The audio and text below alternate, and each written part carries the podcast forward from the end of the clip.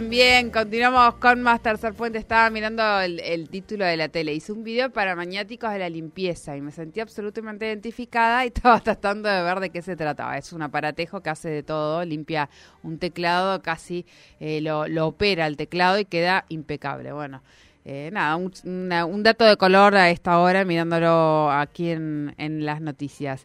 Eh, bien, eh, nosotros vamos a, seguir con, con, más Tercer Puente. Les decíamos que eh, tengan cuidado. De hecho, me, acaban de pasar el dato también que allí en la ruta 7 está una eh, sola mano circulando de mano hacia Centenario porque un coche con el hielo chocó solo. O sea, no es que chocó con otra persona, chocó solo por el tema del hielo. Así que circulen con cuidado.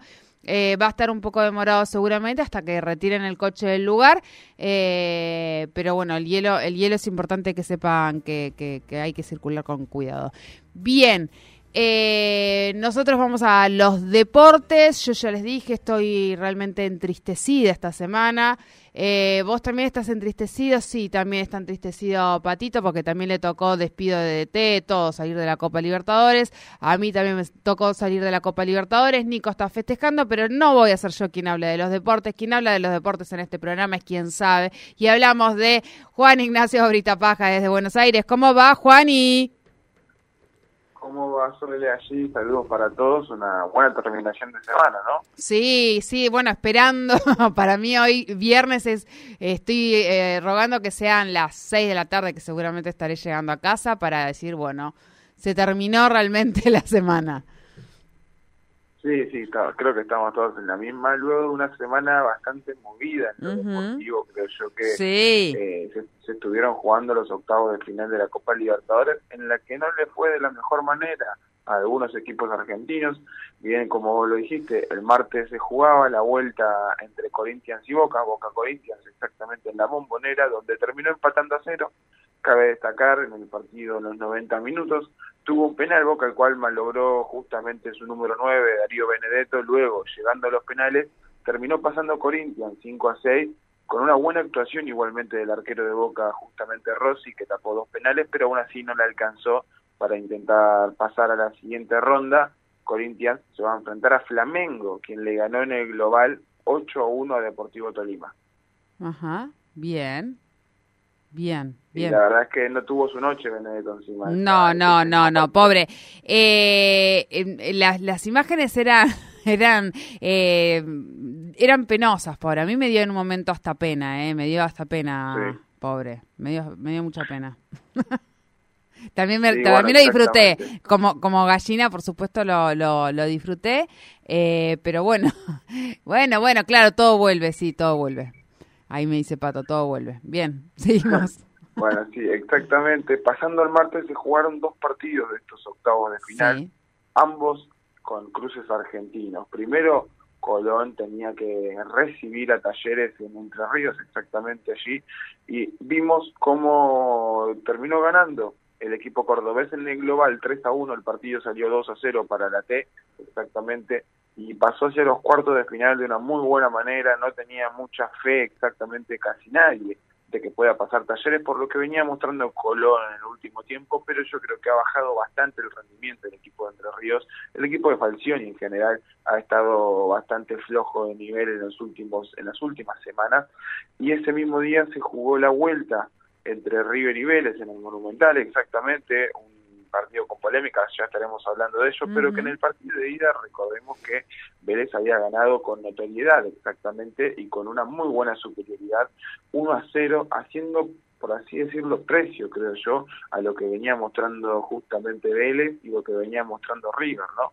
Creo que eh, ganó de una muy buena manera Vélez y en el partido de vuelta el Fortinero tuvo un, un buen partido, el cual pudo doblegar a River y tal vez tranquilizar a las ansias del equipo de Gallardo para intentar justamente empatar en el resultado, que no lo, no lo pudo hacer. Nos vimos que, el equipo de Gallardo no estuvo eh, de la mejor manera, si bien estuvieron las polémicas como la mano de Matías Suárez, que yo creo que eh, no era para cobrar justamente, para anular el gol, mejor dicho, y varios penales que se pudieron haber eh, cobrado también, o mínimo revisado, no sé si pudieron eh, ver justo las repeticiones.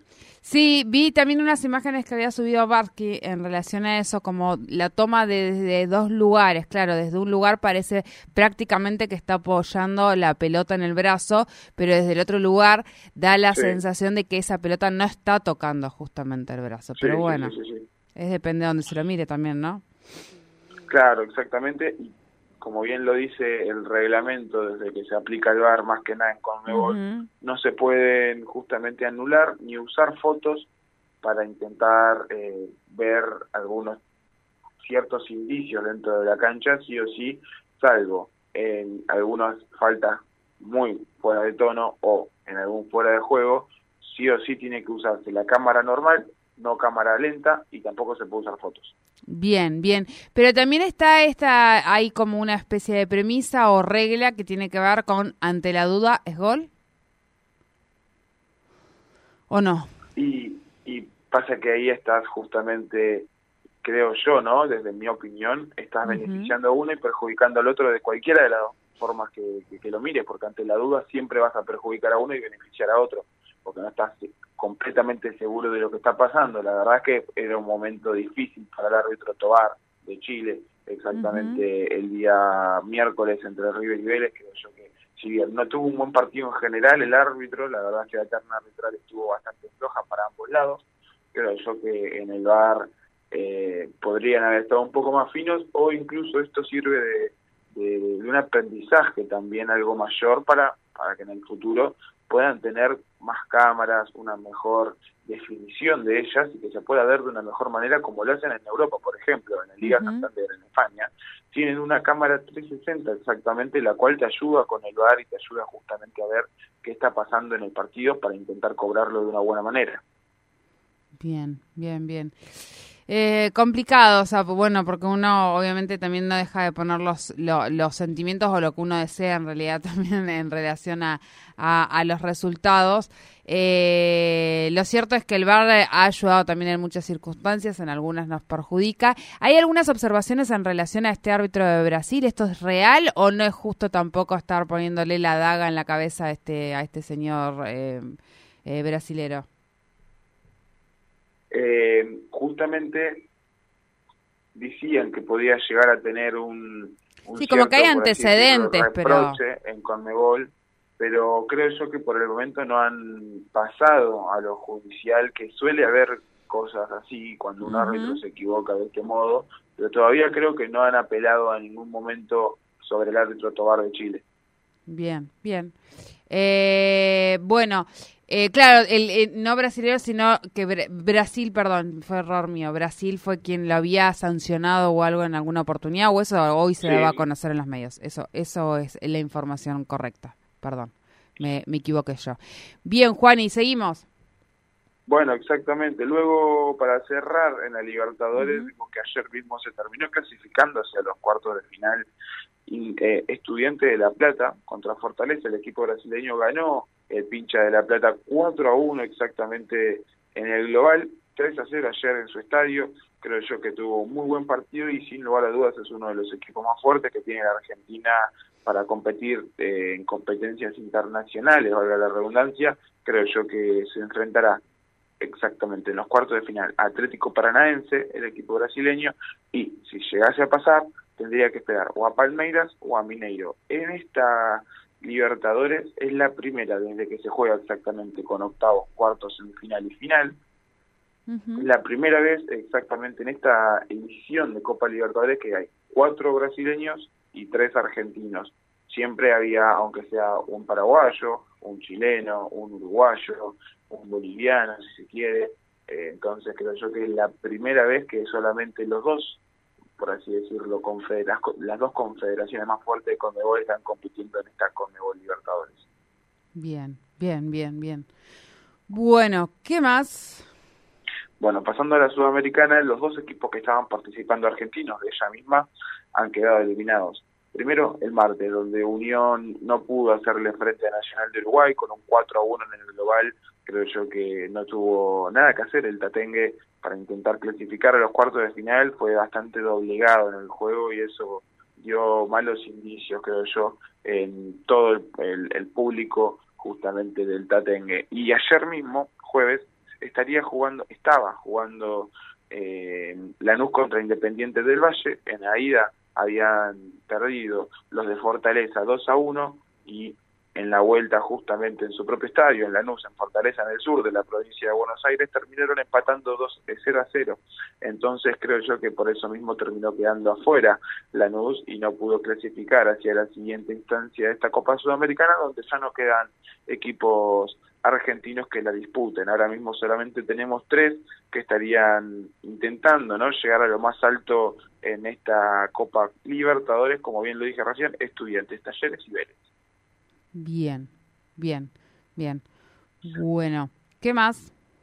Bueno, en esta misma semana ya no tuvimos mucho más fútbol, lo que sí tuvimos es hockey, ya estaremos hablando de ello en, el Mundial del 2023, 2022, perdón. Exactamente, luego tuvimos, eh, esta misma semana tendremos bastante cosas, creo yo, eh, está en la fecha número 7 de la Liga Profesional del Fútbol Argentino, donde ya creo que equipos como Boca y River se estarán enfocando sin lugar a dudas en ello. También hablaremos de Suárez, que no sé si pudieron ver las declaraciones de Luis Suárez ayer mismo cuando se enteró que bueno que River había quedado afuera, dio justamente su pase caído por no poder jugar la Libertadores con River y eso bueno, si bien no ha caído de la mejor manera en varios momentos en el público millonario, esos dichos sobre el delantero uruguayo, creo yo que por lo menos pudo decirlo y pudo justamente sacarse la, la, la por así decirlo, lo, que venía guardando en el último tiempo, ¿no? Bien, bien.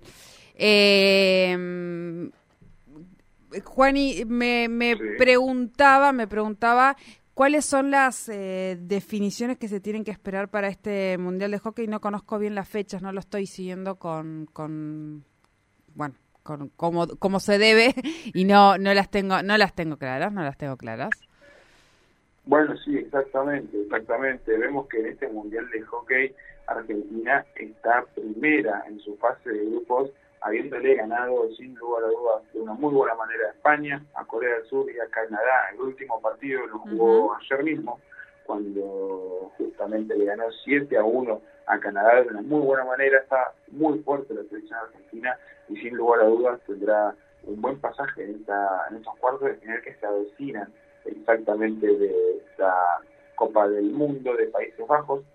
Si no me equivoco, por el momento su rival saldría de Inglaterra, India y China. Todavía no se sabe exactamente quiénes serán los rivales de Argentina en esta Copa del Mundo, pero está muy fuerte sin lugar a. Los otros equipos fuertes son Países Bajos, Alemania, Nueva Zelanda y Australia, que están teniendo una muy buena performance en este justamente mundial que estamos mirando, ¿no? Ahora mismo creo yo que este domingo se estarían definiendo los las fases de grupos de este mundial. El domingo 10 a las 16.30 horas estarían ah. jugando Inglaterra contra Corea del Sur.